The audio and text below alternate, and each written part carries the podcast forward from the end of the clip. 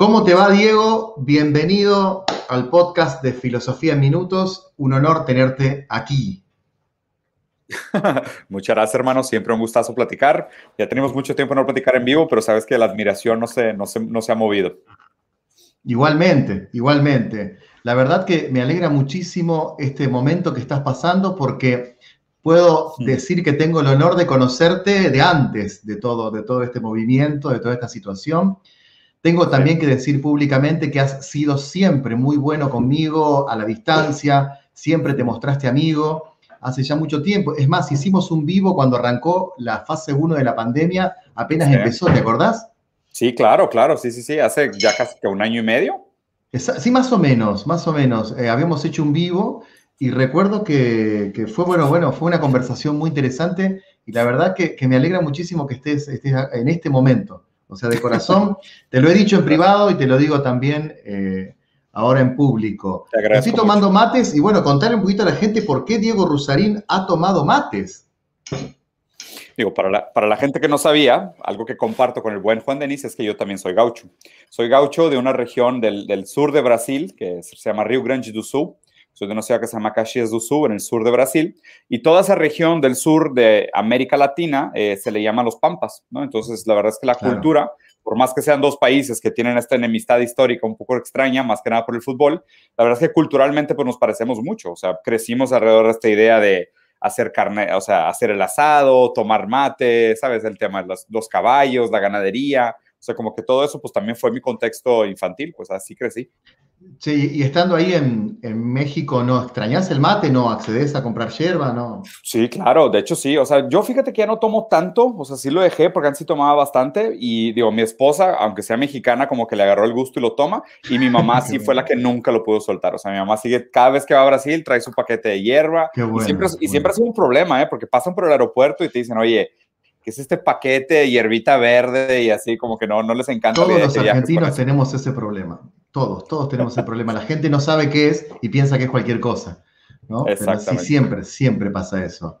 Bueno, un gustazo. Sí, te veo, te veo muy familiar. Eh, sos, un tipo realmente familiar, ¿no? Te digo porque he visto un poco tu historia para, para la entrevista. Eh, tu hermano, por ejemplo, es colega, es profesor de filosofía.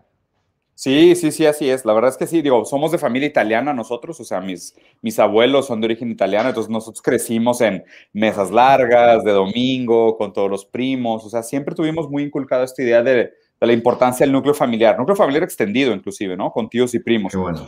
y, la verdad es de que, o sea, el tema familiar ya cercano, el, el, núcleo, pues, eh, me fue sumamente influyente, porque, pues, digo, como, como mencionaste, eh, o sea, mi pasión por la filosofía nació como hobby totalmente.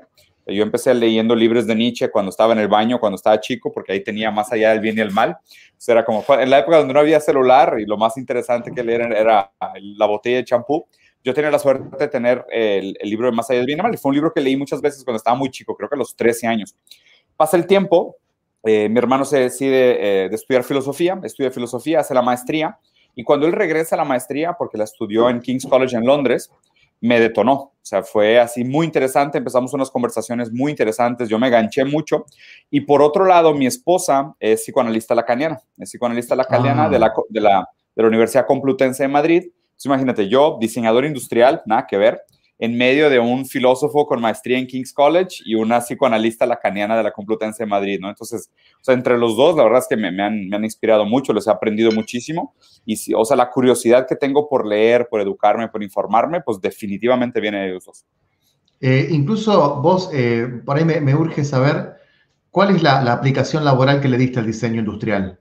Mm, mira, yo, es extraño porque o sea, yo estudié diseño industrial y te soy sincero, siempre que estaba estudiando diseño yo pensé, voy a morir de hambre, güey. O sea, esto, esto no es suficiente, no me va a ir bien. No, te digo de verdad, eh, o sea, estaba preocupado. Yo veía a mis amigos diseñadores más grandes trabajando de freelance, haciendo logos por aquí, por allá, y lo veía y yo decía, güey, o sea, me voy a morir de hambre, güey. Esta carrera, o sea, no, no tiene así un gran valor, ¿no? Pero yo siempre fui una persona muy creativa, o sea, me gustaba mucho dibujar, eh, me gusta escribir sonetos, eh, me gusta la escultura con vidrio y con barro. O sea, siempre he trabajado mucho con las manos, me gusta mucho la creatividad.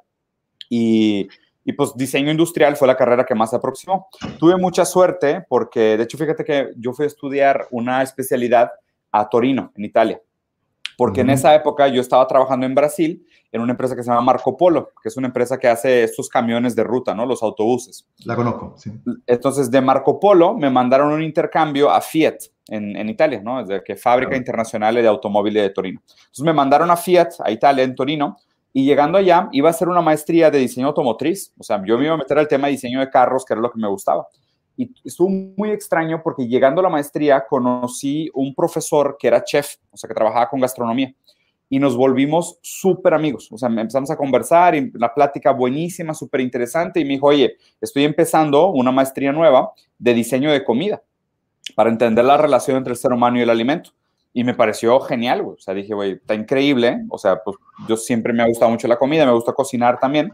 Entonces me metí, me metí a esa especialidad de diseño de comida. Entonces el uso que le he dado yo, más que nada, al diseño industrial es para el mercado de alimentos. O sea, para trabajar tanto con la, gran, con la gran industria de alimentos, pero también con la parte de retail, con la parte de fast moving consumer goods. O sea, el, probablemente el valor más importante que le he encontrado el diseño es a través de la gastronomía.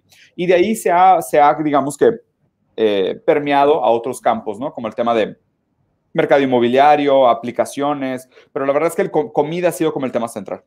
Y, o sea, ¿qué significa el diseño? Porque la verdad que desconozco, pero significa eh, cómo diseñar un plato para presentarlo, significa cómo diseñar un restaurante, o sea, porque vos tenés una empresa que se llama Food Filosofía, que es una fundación, ¿qué es eso?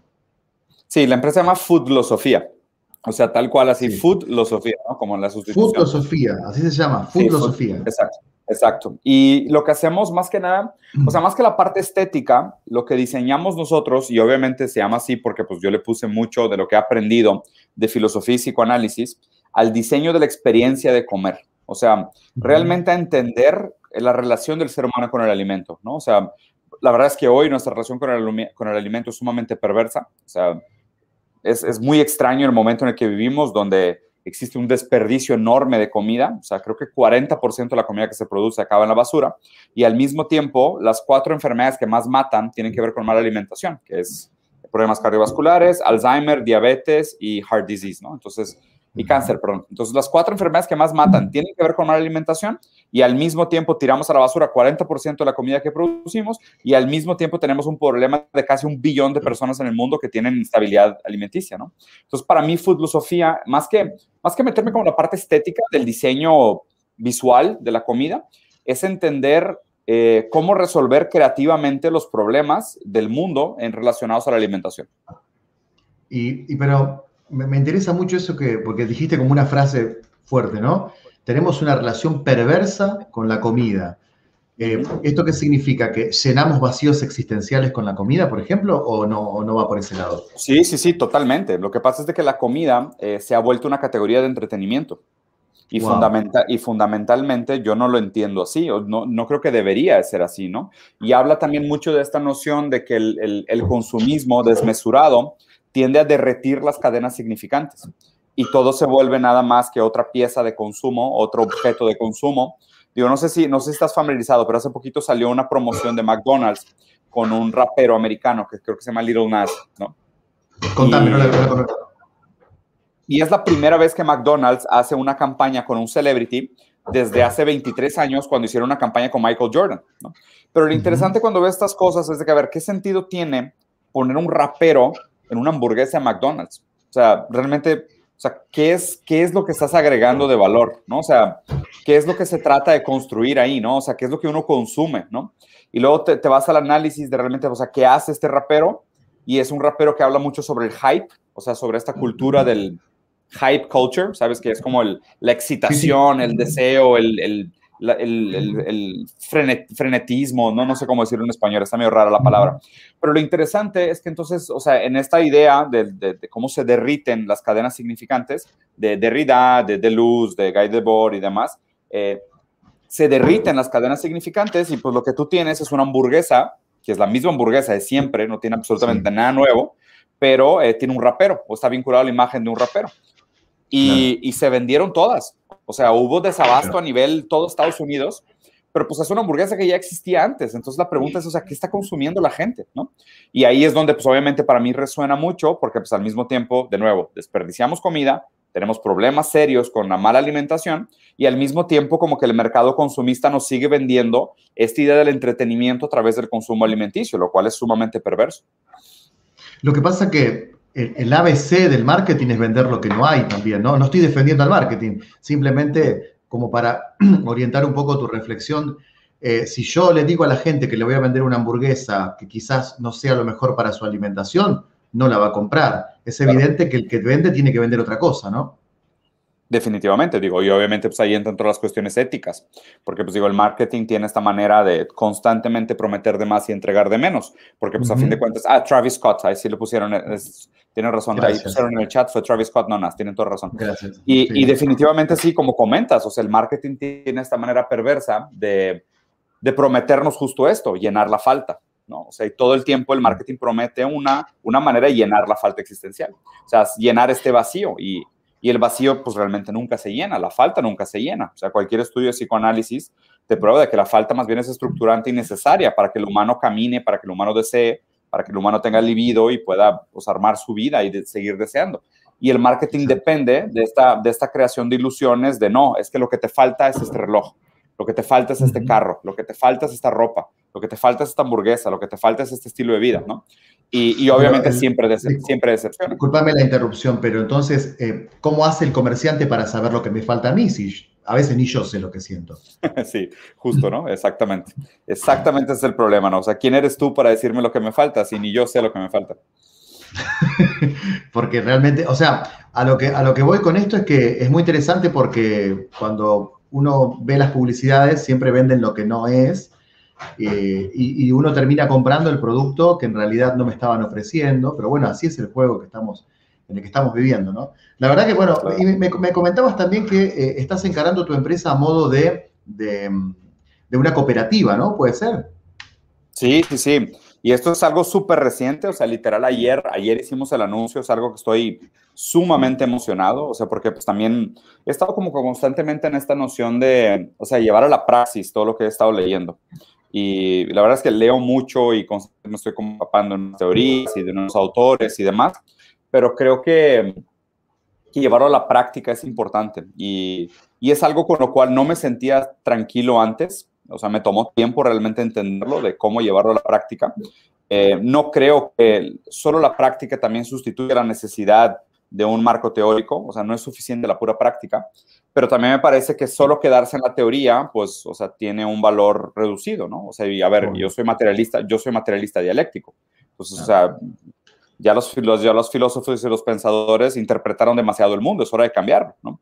Y, y nada mejor que cambiar el mundo que ejercer precisamente en las funciones materiales. Entonces, lo que voy a hacer este año es que voy a lanzar mi primera cooperativa digital y es un modelo eh, un poco laxo de lo que es una cooperativa tradicional, pero más que nada me interesa como, no sé, presentar alternativas para los formatos tradicionales de las empresas que existen hoy en día. O sea, eh, mostrar que una empresa puede ser democrática internamente, eh, demostrar que la, participación eh, accionaria de todos los empleados es importante para el bienestar de la empresa, mostrar que existen maneras híbridas de, recibir inversión externa eh, sin necesariamente comprometer la, democracia interna de las empresas. Yo creo que por ahí va lo más importante, porque creo que la gente, y, digo, y me incluyo, la verdad es que también para mí es algo relativamente reciente, yo tenía una idea muy cerrada y muy cuadrada de lo que era una cooperativa.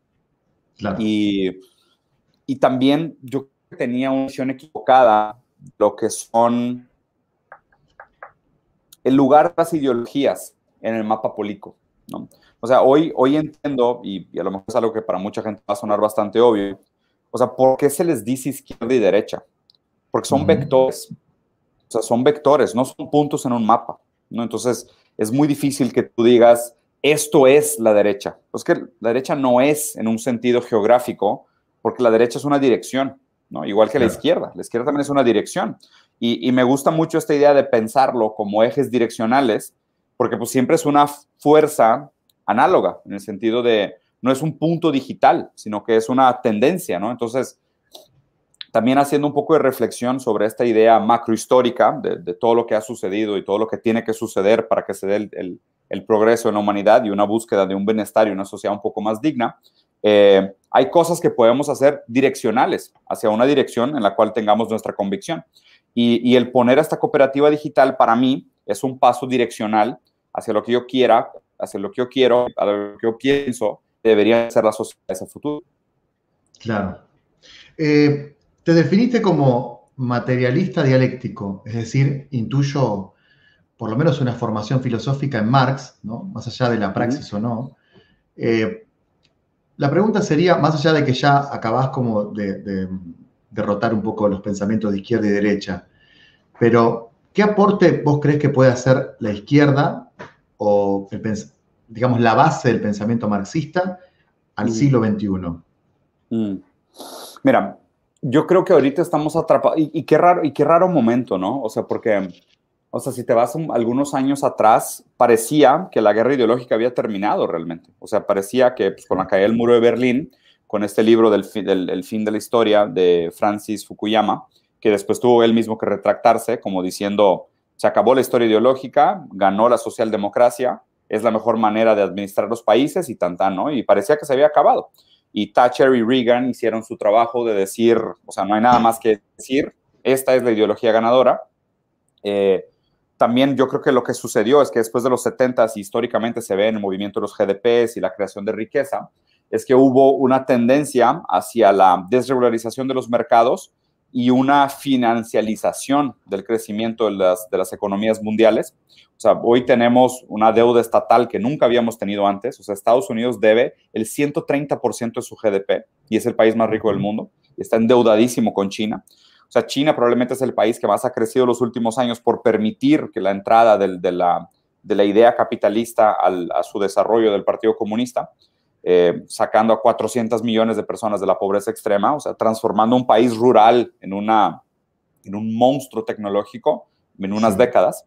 Este, pero lo que ha pasado es que se crearon pues una serie de problemas, ¿no? O sea, y yo creo que los, los problemas principales que tenemos hoy es, eh, primero, una cantidad enorme de dinero parado, o sea, hay un 10% del GDP del mundo que está parado en paraísos fiscales. Y, el otro problema que tenemos es la enorme deuda estatal. O sea, para que te des una idea, en México, 50% de lo que se paga de impuestos es para pagar los intereses de la deuda del Estado. Los intereses de la deuda del Estado. Entonces, pues obviamente, el, gran parte del crecimiento que se dio en los últimos años fue financiado por los estados. O sea, sabemos que el capitalismo tiene estos ciclos de boom y bust, y pues obviamente cada vez que había un ciclo de quiebre, pues había una inyección de capital muy grande por parte de los estados, o sea, prendían la impresora y le, le movían a la palanca hasta que la, la, máquina empezara a funcionar otra vez, y eso creó una serie de problemas sistemáticos muy grandes, ¿no? Por otro lado, obviamente esto impacta en la movilidad social, eh, vimos que hubo una caída drástica en la, en la capacidad de, de, que la gente aspirara a una vida mejor. O sea, el, el dato duro aquí es, en los años 40, la probabilidad de que tus hijos tuvieran una mejor calidad de vida que tú era de 90%.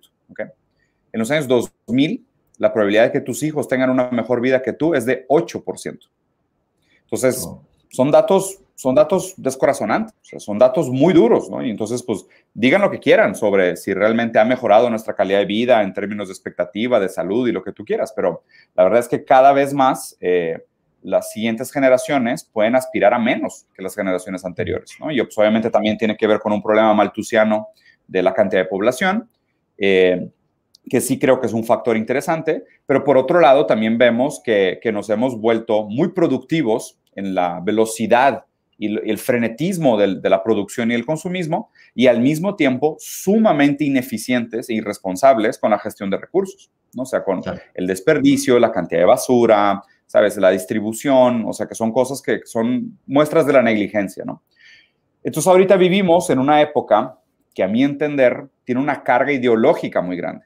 Y a lo que me refiero con una carga ideológica muy grande es que los datos duros te dicen un billón de personas en el mundo tienen problemas de calorías.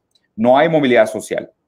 10% del GDP está parado en paraísos fiscales. Gran parte de tu pago de impuestos, que debería de ser la manera como se gestiona el contrato social y se crea el bienestar de la comunidad y para el, para el estado de bienestar, realmente se usa para pagar los intereses de la deuda estatal, que fue lo que financió el crecimiento de las economías de los últimos años. Entonces, ahorita lo que nos están vendiendo es esperanza ideológica barata. que es échale ganas, levántate temprano, esfuérzate, todo está en ti, regresó la teología, regresó la astrología, regresó todo el pensamiento mágico, todo el pensamiento místico. O sea, estamos viviendo en una época de una carga ideológica muy grande, yoga, mindfulness, coaching. O sea, parece que, que abandonamos el proyecto del hombre moderno y regresamos a un misticismo, pero realmente para mí la lectura es que pues, nos dimos por vencidos, porque nos dimos cuenta que el mundo material, que, los, que las posibilidades de aspirar a una mejora de vida, pues realmente no son posibles. Entonces, estamos soñando despiertos. Entonces yo creo realmente que ahí es donde está, y no quiero decir el valor de la izquierda, ¿eh? porque la izquierda también, como te comenté, pues es un eje, ¿no? O sea, yo por eso soy muy a favor del pensamiento del materialismo dialéctico. O sea, yo creo que por eso es importante otra vez regresar a la realidad, o sea, regresar al mundo material y decir que realmente donde se puede ejercer hoy algún tipo de fuerza o cambio para mejorar el futuro de la humanidad es en el mundo material. O sea, es, no, sirve de nada que yo te dé educación si no existen las condiciones para que tú uses esa educación para aspirar a una vida mejor. Entonces, a menos de que yo ejerza algo de fuerza en el mundo material, todos los cambios y tensiones ideológicas, pues no son nada más que más esperanza, más marketing que promete de más y entrega de menos. Es decir, que podríamos decir que eh, toda tu militancia en redes sociales es volver, o sea, reclamar por la materia nuevamente, porque eh, ingresamos en un plano de misticismo después de esta propuesta de, de los 90, que me gusta mucho cómo la señalaste, porque hay una, hay una banda de rock en Argentina que se llama Los Redonditos de Ricota, que tiene una letra muy interesante y que dice más o menos lo que dijiste vos recién. O sea, te cuidan con marines, con marines las puertas del nuevo cielo, ¿no? Entonces, después, de esa, después de esa situación, es como que renace una, por una cuestión dialéctica, ¿no? Renace como una izquierda, creo yo, entre 2000 y 2015, y ahora es como que el conflicto social vuelve a ponerse en evidencia con la pandemia, creo que está pasando eso nuevamente. Entonces, ante eso le estamos oponiendo, ante una situación desgraciada, intuyo por lo que decís, le oponemos misticismo, ¿no? Como que todo se podría lograr. Eh, o sea, ese es el planteo con el cual solucionaríamos una situación que tiene mucho de material, ¿no? Sí, Entonces, totalmente. Yo, yo lo que por ahí te digo como para, para ir rumbo a un filósofo que hemos leído los dos, que es Byung-Chul ¿te parece que la persona termina autoexplotándose porque ese misticismo no le termina solucionando nada? Sí, digo, el tema, el tema de la autoexplotación es, es, complicado hoy en día, ¿no? Y digo, sí, claro, o sea, compartimos el gusto por este filósofo, que, también lo he leído bastante. Eh, y obviamente el problema es de que se ha creado esta noción de que, a ver, o sea, la, pregunta, la pregunta fácil aquí es, ¿cuál es el objetivo ¿Y cuál es la prisa del progreso si no tenemos un plan de sociedad? Excelente. Esa es una pregunta. claro. O sea, si, alguien, si alguien me pudiera contestar cuál es el plan de sociedad que aspiramos, pues entendería la prisa. Pero... Déjame aportarte una hipótesis a la pregunta. Vos sabés que no me gusta interrumpir, pero vos decís, ¿no? O sea, ¿cuál, repetime la pregunta porque quisiera agregar una hipótesis posible. Repetímela. O sea, ¿cuál es el plan de sociedad al que aspiramos que justifica esta prisa y este frenetismo de producción? Hipótesis, arrojo. Si no hay un plan, con ese progreso no se queda uno solo con los logros del progreso, si no hay un plan. No se quedan dos o tres nada más. Mm, es decir, si, tenés un, progreso general, tenés un progreso general eh, y no tenemos un plan, en el progreso terminan beneficiándose dos o tres y otros no ingresan en el progreso. ¿No pasaría eso? Claro, es, un buen punto y la verdad es que sí. O sea, yo creo que la manera como lo vemos ahorita es que se están creando eh, nuevas maneras de apartheid, o sea, nuevas maneras de segregación, ¿no? O sea, qué raro que... ¿Sabes qué? He estado leyendo sobre esta idea de cómo se define el pueblo. O sea, puedes decir mucho sobre una postura política desde cómo se define lo que es pueblo.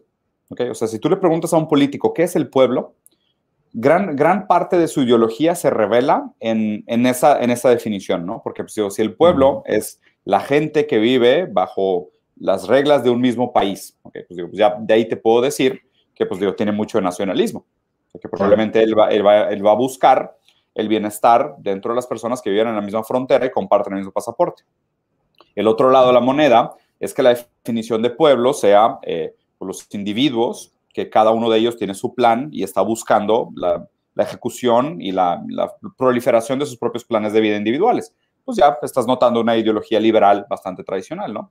Por otro lado, hay gente que dice que el pueblo son los desapropiados, los que solo pueden vender su trabajo como materia prima y no tienen acceso a, a una búsqueda de bienestar, una lucha de clases. Entonces ya el pueblo se vuelve una cosa completamente pues, comunista, ¿no? Por decirlo así, ¿no? Por decirlo menos. Entonces, esta, esta idea de la definición de pueblo ya te da como una tangente de hacia dónde. Y lo raro es que hoy en día, y, a tu pregunta, encuentro muchas maneras de segregación, ¿no? Como estos grupos identitarios, eh, distinción de género, distinción de preferencias, distinciones ideológicas, distinciones teológicas, donde parece que, o sea, esta idea de las identidades, de los grupos identitarios, es como la norma de segregación. Y, pero pues el problema es que cada vez hay más, porque pues es, oye, pues ahora está el problema de los que tienen vacuna y los que no tienen vacuna. Y, es, y, son otros subalternos. Los grupos de riesgo, el poder adquisitivo. Entonces, concuerdo contigo en este sentido de, por ejemplo, no sé, el plan de Elon Musk, ¿no? De llegar a Marte. Pues es un plan que eventualmente pues va a crear pues una gran segregación. Entonces, como que, pues, digo, él ya dijo que la gente que quiera ir a Marte con él puede ir a trabajar y va a tener una deuda del costo de haber ido a vivir a Marte y lo va a pagar con su propio trabajo. Pues digo, pinta como un feudalismo interestelar. O sea, así, así fácil, nada más es como un esclavismo llevado al espacio, ¿no? Entonces, yo por eso como que he sido muy precavido con esta idea de, realmente, o sea, ¿cuál es el progreso al que apuntamos que nos da tanta prisa? Porque, o sea, la, justificación, o sea, el hombre de hierro, a mi respuesta sería, no, pues es que a medida que aumenta el progreso, aumenta nuestra capacidad productiva y esa capacidad productiva, pues haría que un bienestar llegara a mayor cantidad de gente, ¿no? Y, pues, así mejoramos la calidad de vida de todos. Pero pues por eso constantemente regreso como este ejemplo de la comida. Es que no es un problema de productividad. O sea, desperdiciamos 40% de lo que producimos. O sea, hemos aumentado la productividad humana en cantidades abismales los últimos años. Tenemos un problema de gestión, de administración, de distribución, no un problema de capacidad productiva. O sea, el marketing también tiene esta idea, no sé si has escuchado el término obsolencia programada. Sí, lo escuché. desarrollar lo que me gusta. Entonces, la idea de obsolencia programada es que, pues digo, muchas empresas o muchos mercados hoy dependen de una frecuencia frenética de consumo. Entonces, digo, tú te acuerdas, ¿no? Tú ibas a la casa de tu abuela en los 50, en los 70 y el refrigerador era el mismo de toda la vida. Y el refrigerador no se echaba a perder aunque lo agarraras a bombazos. Y la gente se escondía dentro de los refis para las bombas atómicas porque eran unos bunkers dentro de casa, cabrón. Y hoy un refrigerador, si te dura dos años, es increíble. O sea, literal se echa a perder el día siguiente que se acaba la garantía. ¿No? Y eso, y eso, eso solo en un sentido pues, sutil, pues, los celulares, o sea, llega un momento donde el propio software hace que el hardware sea anticuado y te crea la necesidad de volver a comprar. Entonces, pues obviamente la obsolencia programada va totalmente en contra, contra cualquier teoría liberal. O sea, cualquier persona que realmente haya leído a Adam Smith, o sea, no tiene sentido la, la obsolencia programada. O sea, es una antítesis de lo que debería de buscarse a través de la competencia productiva de un, libre mercado. Es la antítesis, porque esto es, es desperdicio de materia prima. Si economía es la administración de los bienes del hogar, la obsolencia programada es una atrocidad pensado desde cualquier ángulo económico. Pero el problema es que hoy vivimos en un mercado donde la financialización y, el, y, el, y la ganancia es superior a cualquier otra variable. Se hace cualquier cosa en nombre de la ganancia. Claro, claro. Eh, y misteriosamente, en este contexto, se pide más libertad, ¿no? Así que por ahí me gustaría, me gustaría, no sé que no quiero mirar a la cámara cuando te reís, pero te pregunto, ¿cómo te llevas, con todo respeto, cómo te llevas con esta corriente latinoamericana fuerte que hay de reclamo de libertades que en algunos casos reclaman incluso anarquía, ¿no? Eh, porque algunas variantes son hasta anárquicas. ¿Cómo te llevas con todo este pensamiento nuevo? Mira, o sea, una frase, una frase muy bonita que me gusta mucho, ¿no? Que es, o sea, hay que leer a Copérnico para, para recordar que el, ser humano no, que, el, que el ser humano no es el centro del universo. Hay que leer a ah, Darwin para recordar que el ser humano no es el centro de la Tierra. Y hay que leer a Freud para recordar que el ser humano ni siquiera es el centro de sí mismo. Claro, claro. Libertad ¿Libertad para qué? Si uno ni siquiera sabe lo que quiere, ¿libertad para qué? Entonces, como que, oh. a ver, una, pregunta, una pregunta antes, Juan. Eh, ¿Cuál es tu postura frente al determinismo? Mira, yo, yo te, soy sincero, eh, cuando era creyente eh, tenía una visión un poco como que el universo tenía un sentido determinista, pero ahora que estoy un poco más dubitativo, estoy casi, casi a punto de decir que es todo mera casualidad y que no hay absolutamente nada al respecto. o sea, para mí hay un indeterminismo, casi que estoy cayendo en el indeterminismo. ¿Vos crees que estamos predeterminados a algo? Yo creo, yo creo que las condiciones anteriores condicionan las condiciones actuales. O sea, no hay ningún evento que no esté condicionado por un evento anterior. Claro, interesante. con eso, o sea, ya con eso tendrías que irte a Santo Tomás de Aquino y ya buscar la causa original, que es la, una de las, de las tesis teológicas. Eh, pero yo, yo sí creo que existe, o sea, por lo menos un determinismo suave. O sea, no hay manera de escapar a las condiciones anteriores. O sea, y, y eso, además del pensamiento de Freud, de que realmente el inconsciente es algo a lo cual no tenemos acceso, y eso pues obviamente pone en jaque prácticamente cualquier idea, deja tú la libertad del hombre racional. O sea, porque un, hombre racional pues implicaría una, una cierta conciencia de sí, que, siempre me ha parecido un, concepto extraño. Eh, el lenguaje que no nos pertenece. El, o sea, te, soy sincero. O sea, para mí, el talón de Aquiles del, pensamiento liberal es la idea del individuo. O sea, del individuo que, que se hace a sí mismo, que se forja, ¿no? Y pues digo, pues, o sea, primero, el hombre racional, pues no, no, no, no me lo creo, o sea, no lo, no lo compro, ¿no?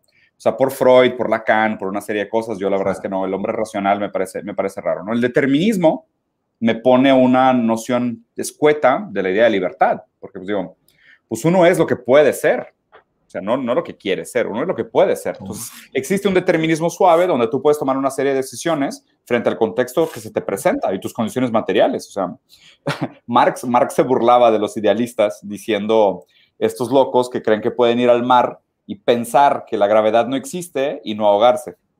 ¿Sabes? es como que, o sea, pues uno es, ¿sabes? Como que, o sea, uno es libre de pensar lo que quiera, pero dentro, dentro de las condiciones materiales que te condicionan. O sea, fuera de eso. Entonces, digo, la libertad. Interrumpa, el margen, el margen de libertad que, que, tendría un individuo es bastante pequeño, ¿no? Por sus predeterminaciones materiales. Un poco esa sería la postura que, que esgrimís, ¿no? Es. Y eso, eso desde el materialismo dialéctico, pero si quieres desde el lado, o sea, desde el lado idealista, pues está Lacan y Freud, donde el deseo es el deseo del otro.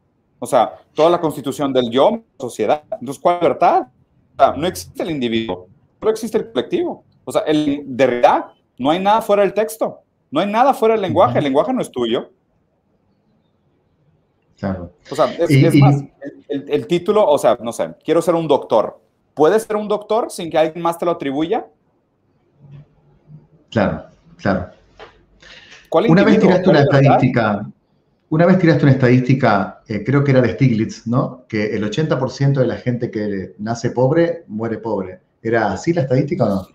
No me acuerdo exactamente el número, pero sí, o sea, prácticamente es esta noción del, del o sea, el, el, origen es un destino, ¿no? O sea, porque eso pues, es lo que te comentaba la movilidad social, o sea, el dato fuerte es este, en los 40 había 90% de probabilidad de, de, ascenso social y en los años 2000 es 8% la probabilidad de ascenso social. O sea, esos son datos lapidarios, o sea, lapidarios. Por eso, por eso hemos caído tanto en este misticismo, teología, ¿sabes? Pensamiento mágico, coaching, mindfulness, yoga, porque escapismo, es un escapismo. Eso me parece que Marx es tan relevante, porque yo creo que es hora de quitarnos los lentes ideológicos, usando la metáfora de Zizek, y volver a ver el mundo. Claro.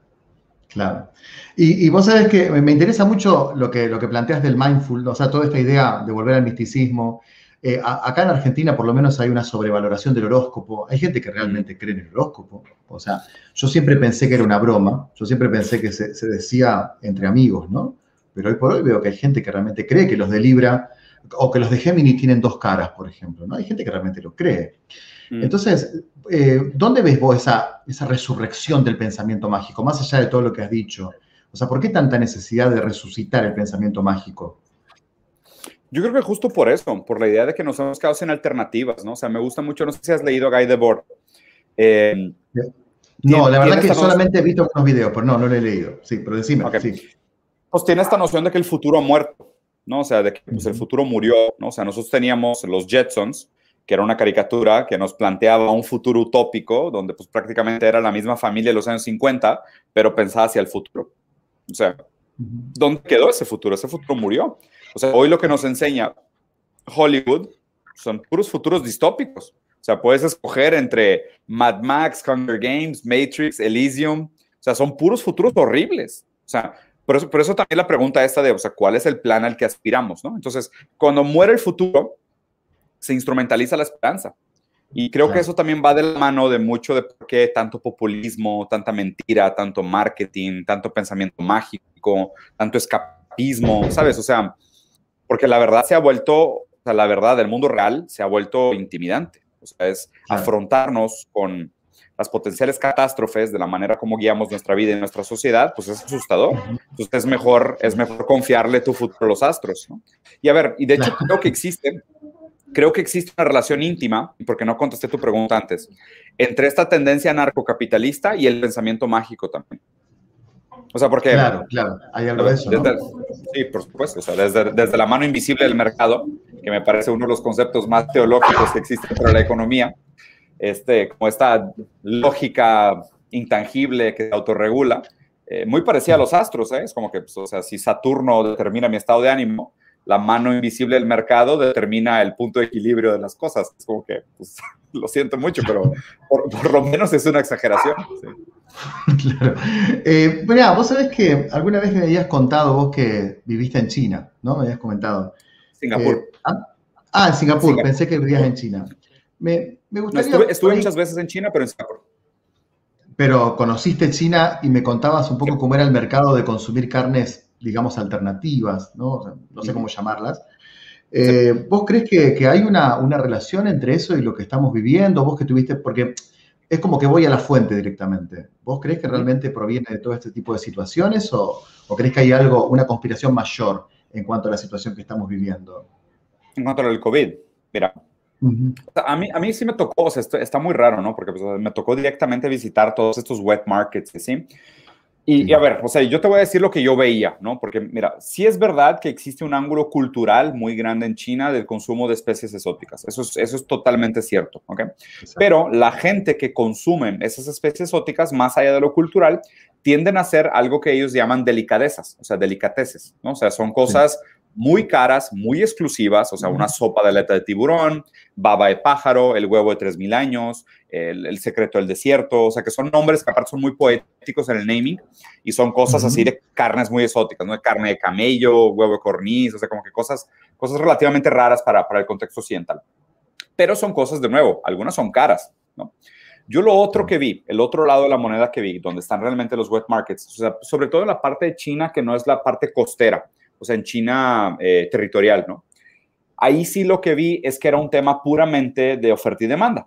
O sea, porque pues era, es mucho más barato comer carne de oso que comer carne de res, ¿no? Porque pues los osos habían en el bosque y los van, los, se los crean en cautiverios eh, sin ninguna regulación, sin normas de salubridad, eh, ¿sabes? O sea, muy a la antigua, o sea, todavía vestigios de la, de la China rural. Y pues obviamente, pues eso, eso implica un riesgo muy grande, ¿no? Porque o sea, nosotros nunca sabemos a qué tan lejos estamos de una especie que pueda tener un virus que, para nosotros sea fatal, que para nosotros sea mortal, ¿no? Eh, el tema también es que hoy vivimos en un mundo sumamente conectado. O sea, antes era, pues, si una tribu se infecta porque comió chango, pues se muere la tribu y listo, ¿sabes? No pasa nada. El problema es que hoy cómo funcionan las cosas es que se infecta uno, se infectan mil, se infectan un millón, se infectan cien millones. Entonces, el, el grado de velocidad de transmisión de estos virus es muy grande. Y, el otro problema que tenemos es que por, en búsqueda de este progreso al cual nadie le puede poner una meta, o sea, simplemente es progreso como un fin en sí mismo, eh, ha constantemente eh, chocado la expansión del territorio humano con las áreas silvestres. Y a una velocidad en práctica supera mucho nuestro cuidado teórico, ¿no? Donde dijeras de que, oye, bueno, si vas a comer carne de oso, pues hagamos pruebas, eh, establezcamos toda una serie de reglas de salubridad, de salud, de cuidado, de mantenimiento y lo que tú quieras, y pues ya, pues ahora sí come carne de oso. El problema es que no hay tiempo, porque pues, o sea, la gente, Y, obviamente, ¿no? O sea, China también tuvo ese exponencial crecimiento industrial por una mano de obra barata, aunque sumamente capacitada, pero pues también con sueldos miserables y condiciones muchas veces deplorables de, trabajo.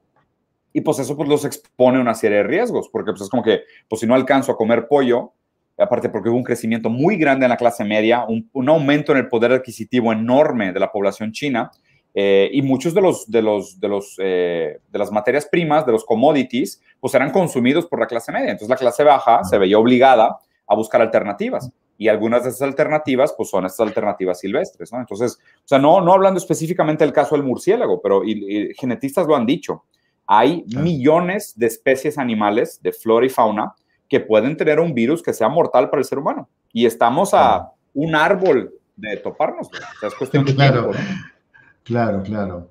Eh, bueno, nos quedan unos, te prometí 10 minutos, así que nos quedan unos minutos. Te pregunto un poco esta nueva etapa? De repente hace un mes y medio te, has hecho mucho más conocido de lo que ya eras. ¿Cómo, ¿Cómo estás viviendo esto? Si querés comentarlo. Me interesa también personalmente por la buena relación que tenemos.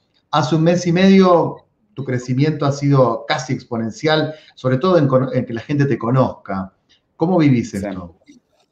Pues no sé, ha, sido raro, de todo un poco, ¿eh? te soy sincero, o sea, tengo como un sabor amargo de boca, o sea, yo, yo te confieso, después del debate, lo primero que hice fue agarrar el teléfono, marcarle a mi esposa y decirle, Ale, no veas lo que acabo de hacer, qué vergüenza, o sea, no, no me representa, o sea, no es lo que yo quería, eh, siento que se me salió mucho de las manos en muchos sentidos porque me presionaron todos los botones equivocados seguidos y pues creo que reaccioné de una manera más visceral de lo que normalmente sería invariablemente, pues digo, como dices, pues fue un, propulsor a, darme a conocer. Eh, por otro lado, también llegaron una cantidad absurda de haters, que pues, digo, supongo que es mucha gente que, que no, que, no, quería escuchar lo que, lo que escuchó y pues obviamente pues moverte de lugar y cambiar de opinión para mucha gente es un, es un tema traumático. Pero lo que estoy haciendo pues es usarlo pues con la mejor de las intenciones dentro de lo que pueda yo considerar que son las mejores de las intenciones para mantener una postura de, y a ver, y como decía acá, ¿no? O sea, que, que fue lo que más noté después de todo esto. Los movimientos revolucionarios siempre son los esclavos buscando un nuevo maestro y siempre lo consiguen. Entonces me tocó mucho que mucha gente que, que, diosificaba otras figuras públicas ahora está buscando a alguien nuevo a quien diosificar, ¿no? Y, y la verdad es que, pues, o sea, a mí nunca me ha interesado posicionarme como tal. O sea, si, si, algo le digo a la gente es de que si me van a imitar, pues imítenme la duda, nada más, nada más. O sea, yo soy, soy incongruente, soy hipócrita, eh, soy exagerado, tengo mis, propias, mis propios puntos ciegos, claro que tengo mis sesgos cognitivos en mi ideología, pero pues, si algo me van a copiar, cópienme la duda. Es todo. Todo lo demás, todo lo demás no se los recomiendo para nada. O sea, no soy modelo de absolutamente nada. Si algo, pues háganse ustedes sus propios criterios. Si están de acuerdo conmigo, qué bueno. Si no, también qué bueno. O sea, lean, infórmense. O sea, que es lo principal que me ha dado el pensamiento filosófico, que es eh, la parte, el punto de partida del conocimiento es la duda. Claro, claro, claro. ¿Vos sentís que en un punto se prendieron las luces y empezó algo que, que no era lo esperado? Pasó algo así, mm. ¿no? Sí, sí, sí, definitivamente. O sea, sí fue, sí fue algo sumamente inesperado. Y de nuevo, ¿no? O sea, estoy tratando de hacer lo mejor que pueda con, con, con, con eso, ¿no? Pero también, o sea, hay algo muy raro en redes. O sea, toda esta idea de, o sea, la cantidad de atención, el, o sea, como que todas las entrevistas y así, no, no me ha hecho muy bien. De hecho, voy a, volver a terapia, güey. O sea, es algo que, que o sea, que, que, realmente creo que es algo que necesito porque, mm, no sé, siento que la, la tecnología hoy se mueve más rápido en práctica que en teoría. Claro, claro. Estamos viviendo un momento de, mucho encierro, de mucho aislamiento social y, creo que, o sea, pues obviamente hay una pandemia enorme de depresión, malestar, ansiedad y, eso no es saludable, o sea, no es bueno. Digo, tú sabes que yo soy una persona muy de familia, me gusta estar en mi casa con mis hijos, con mi hermano, con mi esposa y, no sé, y esto como que me ha obligado a admitir algunos, algunos pues, momentos de estilo de vida que no necesariamente los que me gustan. Claro, claro, claro. Es decir, el balance que haces entonces es, por un lado, eh, te, volviste más conocido, mucho más conocido, pero por otro lado es, es la dimensión de Diego Rusarín que quizás no querías que se conozca tanto, porque fíjate que en esta entrevista desarrollamos una visión más bien global, que es lo que vos te especializás, y es como que la gente se lleva siempre esa imagen que no es la... Por eso un poco también te, lo digo también públicamente, a mí me gustaba por ahí volver a hablar con aquel Diego pre-debate, ¿no? Que, que, analiza un poco el mundo. Claro. Eh, y porque también, eh, disculpa la, opinión personal de una entrevista, yo creo que también este tipo de temas generan eh, como una, un odio colectivo, un enojo, no sé si un odio, un encono colectivo, un enojo colectivo, que termina poniéndose ahí, ¿no? Pero la verdad que me, alegro mucho, primero porque te has hecho más conocido y tenés un mensaje interesante para dar, así que eso está muy bueno. Y también me alegra mucho esta autocrítica que decís, bueno, lo que comentás de terapia, lo que comentás de volver un poco a, tu familia, el mensaje a tu compañera me parece bastante conmovedor, o sea, eso que dijiste, ¿no? Lo, que le, lo que escribiste. Eh, pero bueno, la verdad, en lo personal, yo eh, te agradezco la, cortesía de la entrevista, te agradezco la cantidad de conceptos que arrojaste. Eh, ojalá, ojalá realmente, ojalá realmente la gente conozca todo lo que aportás en tus vivos, en Instagram, que es muchísimo. Prácticamente estás en vivo todos los días en Instagram, comentando noticias. Me quedó fuera de la entrevista lo que dijiste de los sharks, ¿no? De, los tiburones. Aquella vez, ¿te acordás que, que había era muy interesante lo que habías planteado. Para, para otra entrevista lo podríamos charlar, ¿no? Todo este tema. Sí, claro, encantado. De eh, los sharks enojándose, los tiburones enojándose con alguien que obedeció las reglas estrictas del, mercado, que es sencillamente solucionar un problema, que es hacer tus tareas. Te cobro por hacer tus tareas. Claro, te enojas con alguien que cobra por hacer tus tareas. Me gustó mucho ese video. Lo recomiendo y lo voy a dejar en la descripción. Claro. Bastante controversial. Muchas gracias. Oye, tenemos pendiente también, vi, una conversación que tuviste con Fernando Pinzón, eh, y creo que hicieron el comentario ustedes dos de que, o sea, les gustaría verme platicar con Laje o con alguien así. Y me gustaría como que escuchar más y entender más el pensamiento por detrás. De hecho, medio evité la pregunta de detalle, de, o sea, de mi postura sobre los anarcocapitalistas, pero sí, o sea, yo lo veo como una ideología bastante anticuada, o sea, en el sentido de que, pues, o sea, no hay mucho nuevo. O sea, a ver, las dos mentiras del neoliberalismo es que no es nuevo y no es liberal. O sea. Excelente. y, por más que quieran hacer el hombre paja, que no existe tal cosa como un neoliberalismo, y está perfecto, díganlo, está en libro de Foucault y está nombrado en muchos libros, entonces mínimo como concepto podrías decir que existir. Es verdad que nunca hemos tenido ninguna sociedad libre mercado, pero la verdad es que no creo que queramos una sociedad libre mercado por muchos motivos. Eh, yo la verdad soy bastante resistente al pensamiento anárquico aunque pudiera pensar que una sociedad ideal se acercaría a un tipo de anarcosindicalismo. Claro. Eh, pero eh, el anarcocapitalismo me da bastante miedo. ¿eh? Y digo, y la verdad es que si quieren ver así una prueba dura de, cómo se ve el anarcocapitalismo, les recomiendo la lectura de un libro. Es un, de hecho, es un libro de ensayos, pero hay un ensayo que se llama Necrocapitalismo, que habla sobre cómo realmente es cierto, el capitalismo no es un juego de suma cero, ¿no? Eh, realmente lo que pasa es que más gente tiene que perder para que unos pocos ganen. Entonces, es al contrario de lo que se dice, es todavía más nefasto lo que se dice. Y, muchas de estas lecturas lo que están interesantes es que son puros datos, puros hechos, y, te construye una historia realmente de cómo, de cómo, de cómo funcionan estas cosas, ¿no? Entonces, digo, yo sé que están muy fondeados, hay mucho dinero por detrás, estos think tanks que, que vienen de Estados Unidos, el grupo Atlas, o sea, la gente, no los, la gente no los conoce porque no ha investigado, pero gran parte de ese pensamiento, de esa escuela de pensamiento, se aplicó en Chile. Y a ver, sí, es verdad, el GDP de Chile creció, pero lo que creó fue una enorme desigualdad y vean cómo está Chile ahorita. Entonces, el, problema sigue siendo para mí un tema de aplicar esos pensamientos en el sur del mundo versus en el norte del mundo. ¿sabes? Que ahí es donde para mí hay una, hay una diferencia grande. Igual creo que más allá, más allá de lo que, lo que hablábamos con Fernando aquella vez, ¿no? Lo que hablábamos con Fernando Fuentes Pinzón, yo creo que más allá de todo eso, más allá de todo eso, eh, mi, perro está en este momento, eh, creo que está hablando por el micrófono. Más allá de lo que hablamos con Fernando, eh, si quiere, quiere debate. Yo creo, esto te lo digo más, más como amigo a la distancia, yo creo que no, no sé si eh, es un momento de debates para vos, pero es un consejo completamente personal, no me quiero meter para nada en tu vida. No, yo, pero no, es un momento de debates para vos. Cuando con Fernando dijimos eso, eh, yo todavía no había hablado con vos estos temas, ¿me entendés? O sea, con Fernando. Así que me retracto porque con Fernando decimos a la gente, decíamos que quizás un debate Agustín Laje, eh, Diego Rusarín sería interesante. Pero te mm. digo la verdad, hoy creo que no.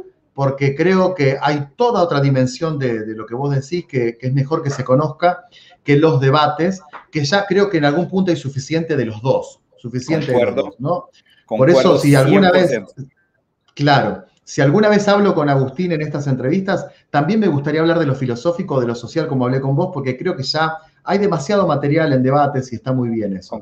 Y en lo personal, agradecerte nuevamente. Eh, es increíble la cantidad de cosas, la cantidad de abanicos que abriste. Te agradezco nuevamente por, por tu amistad desde México hasta Argentina. Saludamos a toda la gente que estuvo conectada y ojalá alguna vez la vida nos dé la posibilidad de tomarnos unos mates o, por qué no, una cerveza santafesina aquí. Estaría, estaría buenísimo. Estaría Saludos a tu gente, a tu familia, a tu hermano y bueno, que tengas excelente fin de semana, Diego querido. No, hombre, te agradezco muchísimo por la invitación. También una admiración constante a tu trabajo, a la manera como haces divulgación. Son temas importantes. Yo, si algo estamos haciendo, y me incluyo en, el trabajo, es, o sea, volver a poner la, la, importancia y la relevancia del pensamiento crítico, de la teoría crítica, de la filosofía en este momento histórico, ¿no? Porque, pues digo, parece que fue algo que medio que desapareció, se fue entre los dedos y ha cobrado una relevancia. Y de hecho, o sea, mi principal takeaway de todo esto que sucedió es que durante dos semanas en México, debate y filosofía fue trending topic en Twitter, en Twitter y YouTube.